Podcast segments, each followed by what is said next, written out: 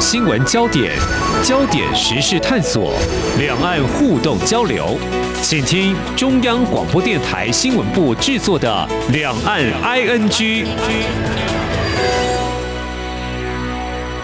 听众朋友您好，我是黄丽杰，欢迎收听两岸 ING 国际间关注俄罗斯入侵乌克兰的战事。那么就防卫层面也引发德国等欧洲一些国家对外采购武器了。那么这显示呢备战险的必要。至于我们谈到两岸呢，台海是否继一九九五年、一九九六年的台海飞弹危机有进一步的威胁？最近也因为俄乌战火被拿来类比。同时呢，我们知道由于中国大陆并未放弃武力犯台，军事防卫也应该不是假议题。那其实我们也知道，两岸都编列有国防的经费。那这在之前节目当中，我们也探讨过了，运用项目之。一，那么是购买武器。我们知道，美国基于《台湾关系法》还有六项保证的安全承诺，对台军售。那么最新的一笔是，美国国防安全合作署在四月五号宣布，美国国务院已经决定同意对台军售，将会派遣专业人员赴台提供爱国者。防控系统相关设备跟后勤支援等等技术援助，那么预计总额是九千五百万美元，大概折合台币二十七亿两千多万元。那么这是呢，拜登政府今年第二度任内第三度对台军售了。我们回顾一下，那么第一次是去年的对台出售自走炮，比较新型的，那么这个战力呢是被外界所关注也看好的，金额大概是七点五亿美。美元。那么第二次呢，就是在二月份军售爱国者飞弹工程勤务，总金额是一亿美元。那么连续这两次呢，都是针对爱国者的飞弹项目。我们指的是二月份，还有等一下要来谈的。那么之前我们也特别邀请国防安全研究院中共政军与作战概念研究所副研究员舒孝煌来解析这个工程勤务有什么样的必要性。那么今天呢，就继续要就这个专业人员来到台湾提供相关技术。术援助，再请副研究员来为我们做非常专业的解说，所以我们在这边要非常欢迎副研究员。你好，是你好，主持人好，呃，听众朋友好。好，我想首先请副研究员来告诉我们，我想美国最新这项军售案，呃，我们知道它有一个流程，目前是进行知会国会的一个程序哦，当然也渴望在一个月之后正式生效。那么刚刚提到，如果以二月还有这一次一共两笔军售案，可以。这样来看嘛，就是一系列的分段支付的均购吗？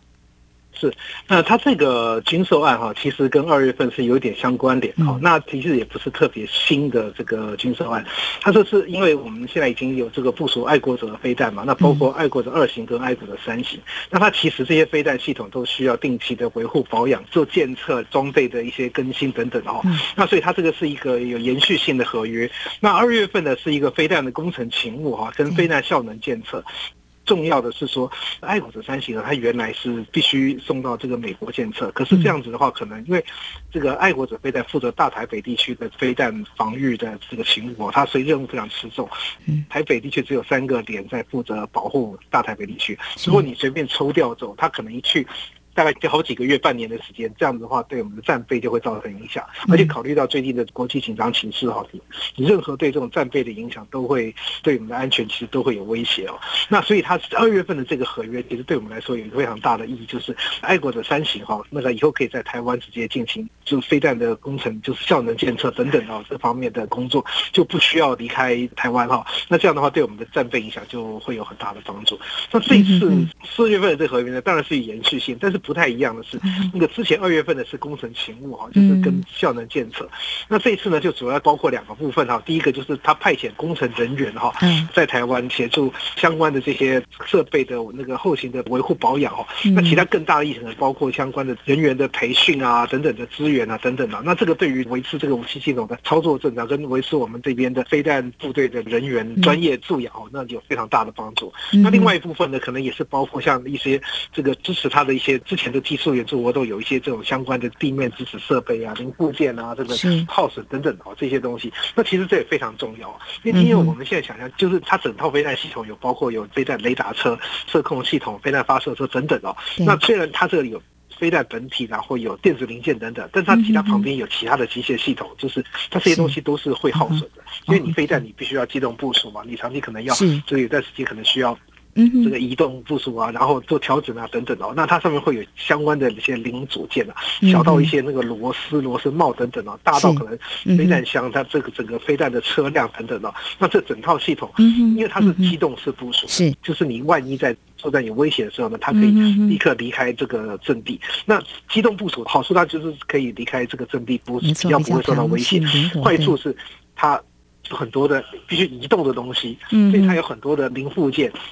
就需要常常更新。那你维持这些东西的这个更新哈，其实对整套系统的运作其实都非常重要。所以它这一次的军售的部分呢，可能就包括这两大部分，就是一个是人员的部分，就是这个可能是包括技术代表驻台啊，这个除了备战系统的维护保养之外，嗯是相关的人员的培训等等。那第二呢，就是可能一些相关的这些零附件准备等等。对，好，非常谢谢副研究员您的解说啊。刚刚你有提到一些重点，我想我简单做一点整理，当然也有一些呃。相关的提问，请副研究员帮我们做解说。刚刚提到说，这些飞弹部署在某些地方是可以做一些移动的呢。那当然，这是针对这个防空这个部分。防空这个部分的话，等一下我们会带到，就是说，到底买爱国者飞弹对台湾的空防任务具有什么样的？防护效果，我先提问一个问题，就是说，哎，军购它是一个必须项目，因为这也不是最近才买的，早就已经有这个军购项目，还有这个技术怎么样筹获？好，应该说回到一个最基本的问题，就是说，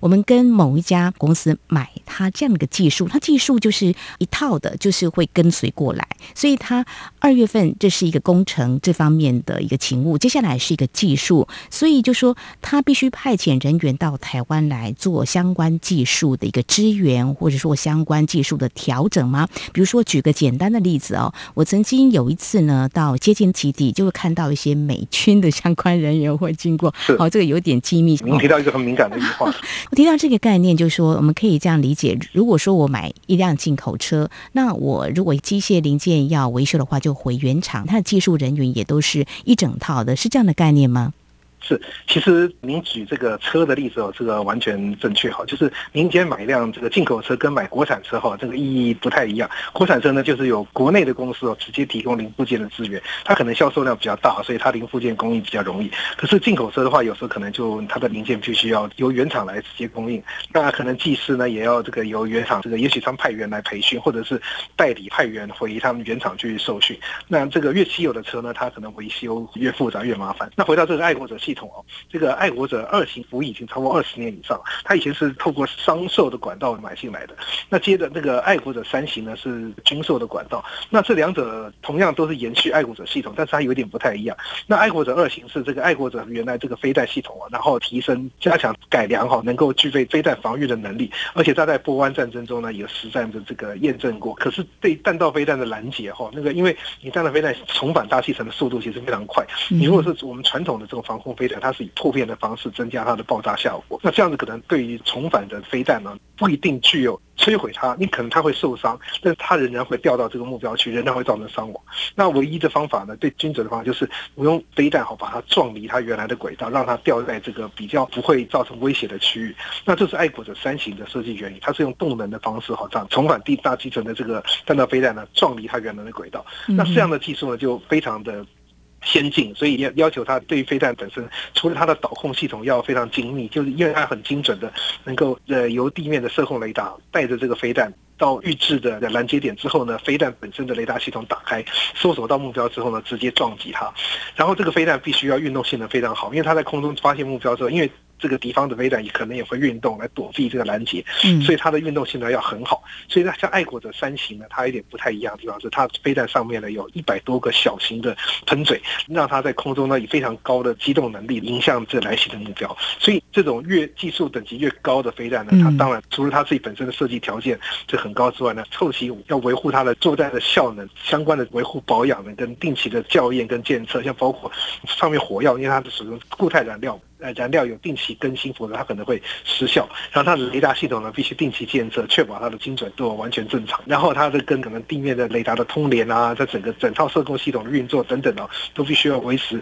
正常运作。所以在美国安和局它所公告里面呢，特别提到这个部分，对于维持台湾的安全跟维持绵密的这个战备不间断，其实是非常重要的。那它这里面就讲到这样的关键，就是它可以在台湾做，就是由美国直接原厂的派人来，因为这个是美国的那个 Raytheon 雷神公司所发展的这个飞弹系统。那而且他有在中东有这种实战的经验，所以他这个直接派员来为台湾协助台湾做战备保养。那另外一方面，可能因为我们在作战环境毕竟可能跟中东不同，那一方面我们也可以跟美方人员交换这些相关的这些这个作战经验。然后另外他也会也许会针对我们地理环境的特性、天候的特性呢，对这个飞弹作为这个最佳的调教。那这个对于维持这个战备其实是非常非常重要。是好，我想等一下也会针对这个战备部分，再请副研究员为我们做比较详细的解说。那我请教一个问题，刚刚有提到技术要筹获，这个应该是不专业的用法吧？就是说，怎么可能呢？就是说，我们跟这家公司购买这个军事武器的话，大概就是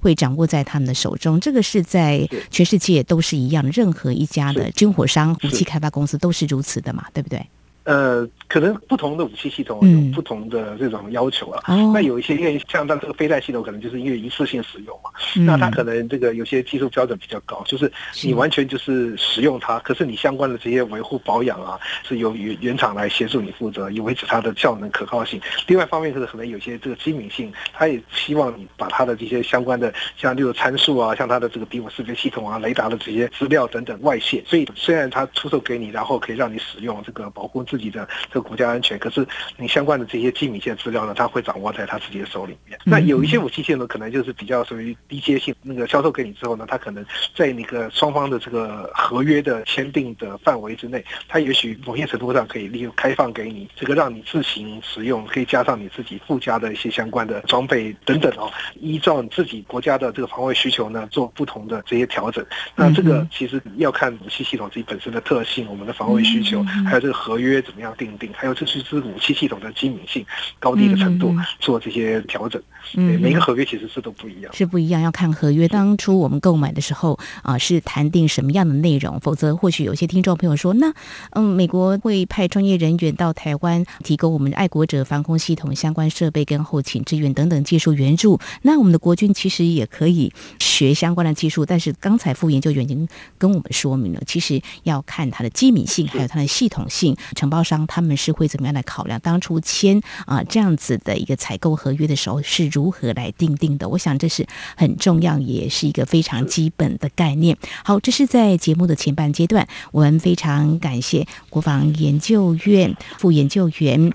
舒孝煌为我们解析呢，在最近美国对台军售最新的一笔，那么就是爱国者飞弹的这个相关的技术人员会到台湾来支援相关的一些技术，包括防空系统相关设备后勤支援等等，预计总额是有九千五百万美元，渴望会来生效。理解政府对美国的军购经费的运用，钱如何花在刀口上。那么稍后在节目后半阶段，我们持续针对刚才副。研究员大致上有提到，就是爱国者非但有二型、三型嘛。那我们主要还是针对呢中国大陆对台湾的武力威胁，到底具有什么样的功能？那么在因应整个局势的紧张，我们未来在对外采购武器的部分，必须要有哪些思维呢？我想这相关问题稍后再请副研究员为我们做进一步的解析。谢谢。今天的新闻就是明天的历史，探索两岸间的焦点时事，尽在《两岸 ING》节目。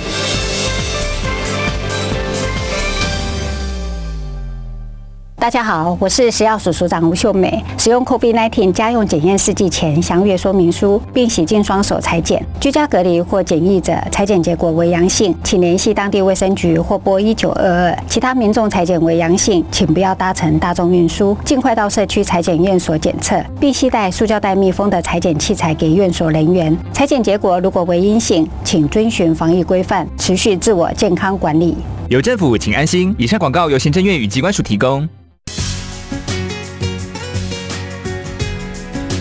这里是中央广播电台台湾之音。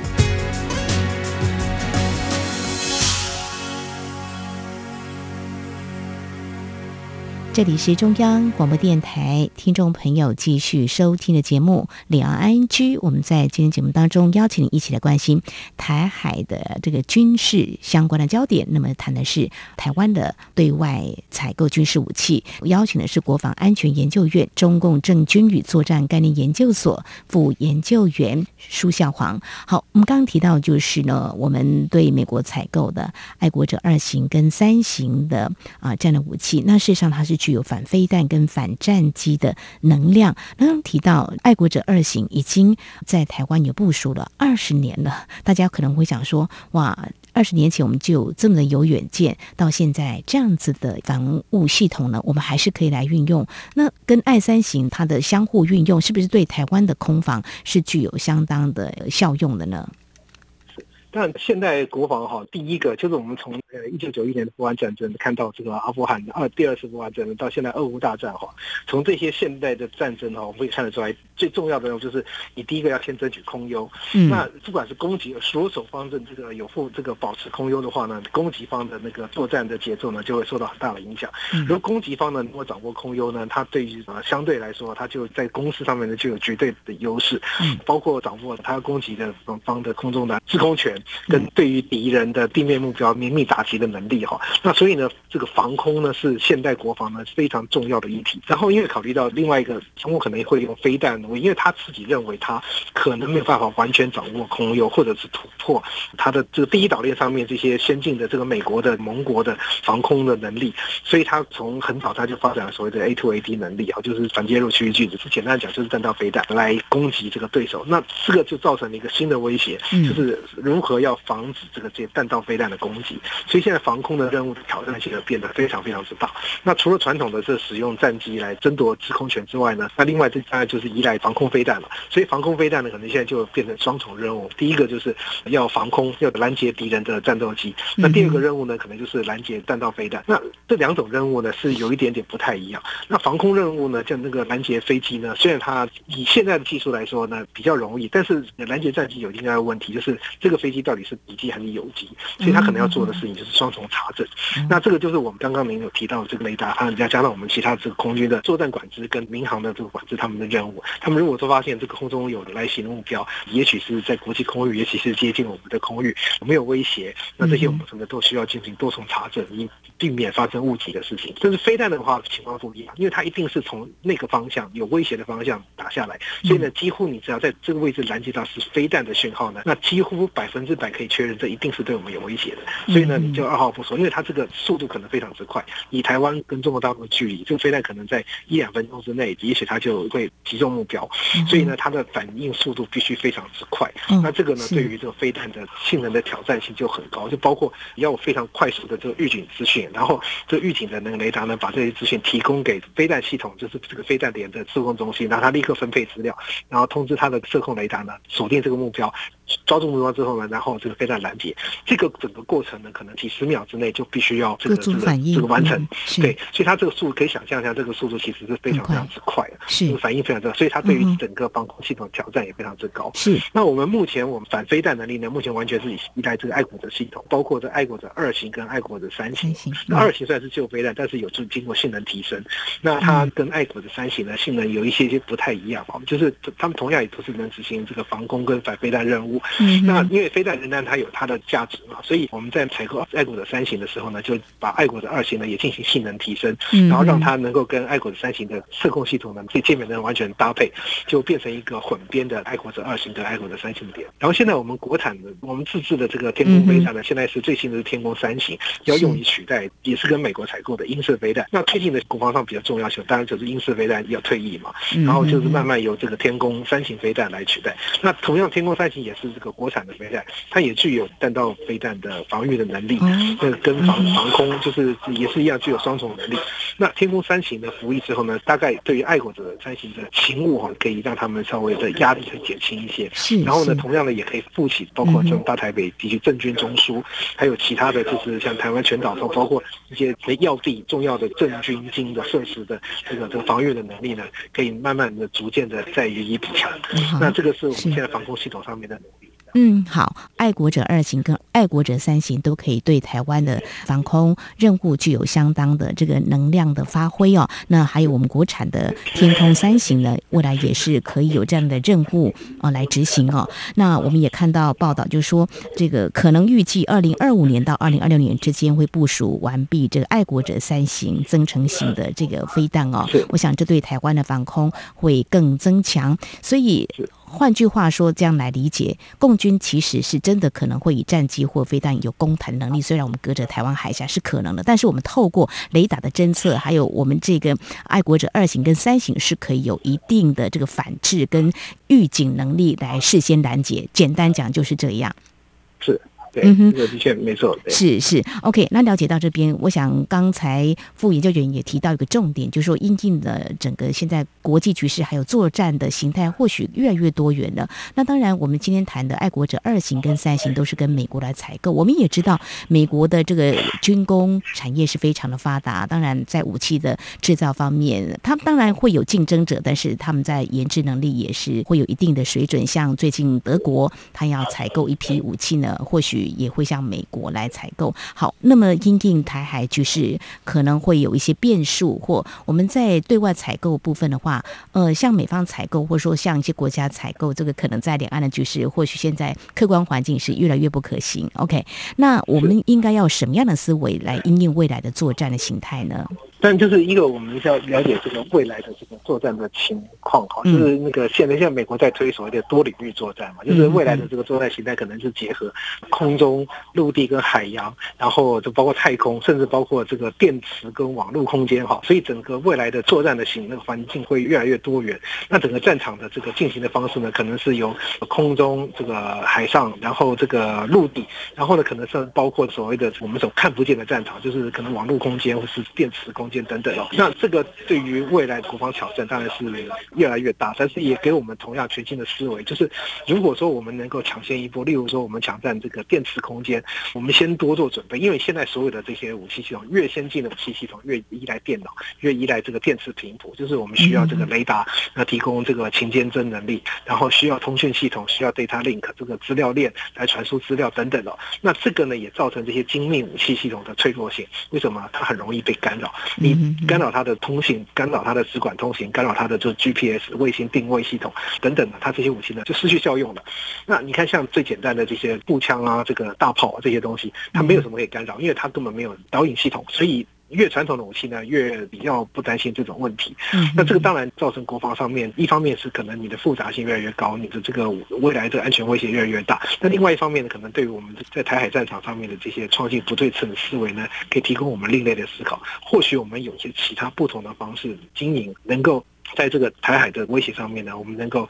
增加敌方的军事上面的作战的节奏的困难度，然后呢，吓阻敌方的可能的入侵，因为他们会觉得说这个可能作战可能会非常困难，从而呢，就是对于他们执行这些军事任务，可能这个心态上可能会比较保守，那尽可能确保我们的这个安全。万一发生战争的时候呢，我们也尽可能让战火让它能够尽可能远离这个我们的本土，尽量减少人民的伤亡、经济财产的这些损失。那这是我们未来应应这个新的战争威胁，特别是像俄乌大战提供给我们的一些经验。教训，然后这个刚主持也提到，就是这个像那个美方可能很多武器系统非常先进，那他们也提供了很多新的这个武器的作战概念。但是哪一些这个能够在台海战场能够运用，哪一些东西是我们必须要思考，我们自己有些能力呢，可能是美方也许不能提供，但是我们必须要自己建立的，因为这个战场是我们自己要维护。那作战环境呢，毕竟也跟其他地方也不尽然相同。像例如说俄国大战，很多事情我们虽然可以参考，可是它毕竟整个作战环境是完全跟台湾台海是是是不同。路的战争，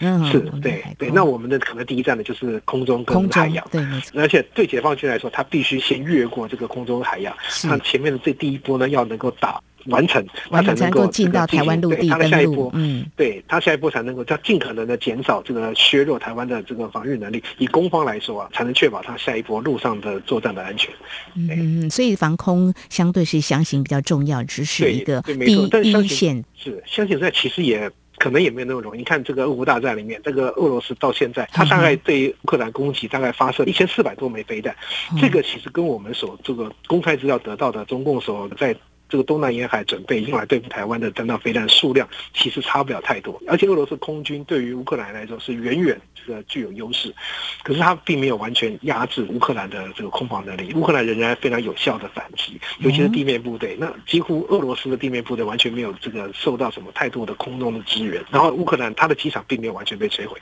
它的战机仍然可以起飞，虽然说作战能力已经下降，但是至少还维持在一定的程度上面，所以呢，这个说明一件事情，因为乌克兰其实几乎没有弹道飞弹防御能力的，那不像我们的我们的弹道飞弹防御能力是非常强。健，乌克兰的防空它根本都还在用，这么薄弱，为什么还能够挺那么久？是薄弱，而且很老旧，它是是很老旧，对对，看到一些相关的 S 一二五那些 S 三百，它完全没有做任何性能提升，它也没有美国人提供的这些爱国者二型、爱国者三型。美国最近是跟乌克兰有非常多的军事合作，但是都限于地面部队，那可能也包括一些这个通讯系统等等的，但是都没有到先进的。像例如说，他也有跟他的这个飞行员有那个空中的这个交流的跟跟合作，但是这个跟他提升作战的装备哈，这硬体的这个部分呢，其实没有任何帮助。那你相反来看，台湾的战斗飞的防御能力，那比乌克兰是强太多了。那所以呢，就是这样子也看来，就是当然我们不能说啊，那这样子我们就完全安全。我想这不是这样，就是其实呢，这个可能也对于这个攻击的一方来说呢，这是一个教训。也许他不会像他想象的这个战事哦进行的那么顺利。所以说，我想这个俄国大战可能给很多人有非常多的思考空间。没有错。嗯哼，我想战术也很重要，灵活来运用。哈哈，简单来讲是一个科技都非常重要。重要。嗯，所以软硬体都必须要兼顾就对了。我想从俄乌战事呢，也让我们可以有很多思考的面向。好，我们在今天针对爱国者飞弹防空系统相关设备跟后勤支援技术援助啊，这是美国军售台湾项目最新的一批。那么对台海军事的防卫需求，还有我们也啊特别提到，因应未来战争的军购必须有哪些？思维呢？在今天，我们非常感谢国防安全研究院中共政军与作战概念研究所副研究员舒孝煌的专业解析。非常谢谢副研究员，谢谢您。谢谢。好，那么持续在相关的焦点节目尾声来关心。首先是乌克兰对抗俄罗斯的入侵，乌克兰请求他国援助重武器跟战机来对抗俄军的攻击。斯洛伐克总理苏格在十一号表示，只要能够有捍卫本国空域的替代方式，斯洛伐克会考虑把前苏联建造的。米格二十九战斗机提供给乌克兰来使用。那么目前斯洛伐克已经将苏联时期设计的 S 三百型防空飞弹送交给乌克兰了。至于台海战事的相关焦点，美国前国防部政次次长弗洛诺伊在美东时间十一号，那么在。华府智库大象理事会一场谈到乌克兰危机对台湾启示研讨会时，他指出，从乌克兰对抗俄罗斯入侵所学到的一课是，美国需要协助台湾进行不对称防御，让中国难以。攻下台湾，他特别指出，必须让台湾有能力减缓任何入侵，让对方付出代价，并让对方难以达成。如果武力确实抵达台湾，也能够进行有组织的对抗，并争取时间，让国际得以回应，并协助台湾对抗无端的入侵。那么，这意味台湾的部分国防支出正在培训的内容应该重新定位，美国也应该对在外国军事消销。售提供的项目重新定位，以及协助一般民众组织动员，以在必要时进行抵抗。另外呢，曾经担任前美国总统奥巴马国安顾问的琼斯，则是在研讨会当中提到，中国国家主席习近平必然会十分关注。俄罗斯总统普京入侵乌克兰的下场，究竟被视为一个重要国家的领导人，还是会成为战犯呢？普京下场将会形塑习近平的反应。那么，至于台湾，琼斯则是认为，从俄乌战争的经验来看，美方必须。确保立场没有被误解，也没有弱点，因此必须尽可能巩固关系，并确保台湾有能力自我防卫。那么重要的是，让习近平明白军事选项不符合其最大利益，美国应当更积极主动传递这个讯息。好，那么以上就是今天两岸安居节目，非常感谢听众朋友您的收听，黄丽杰祝福您，我们下次同一时间空中再会。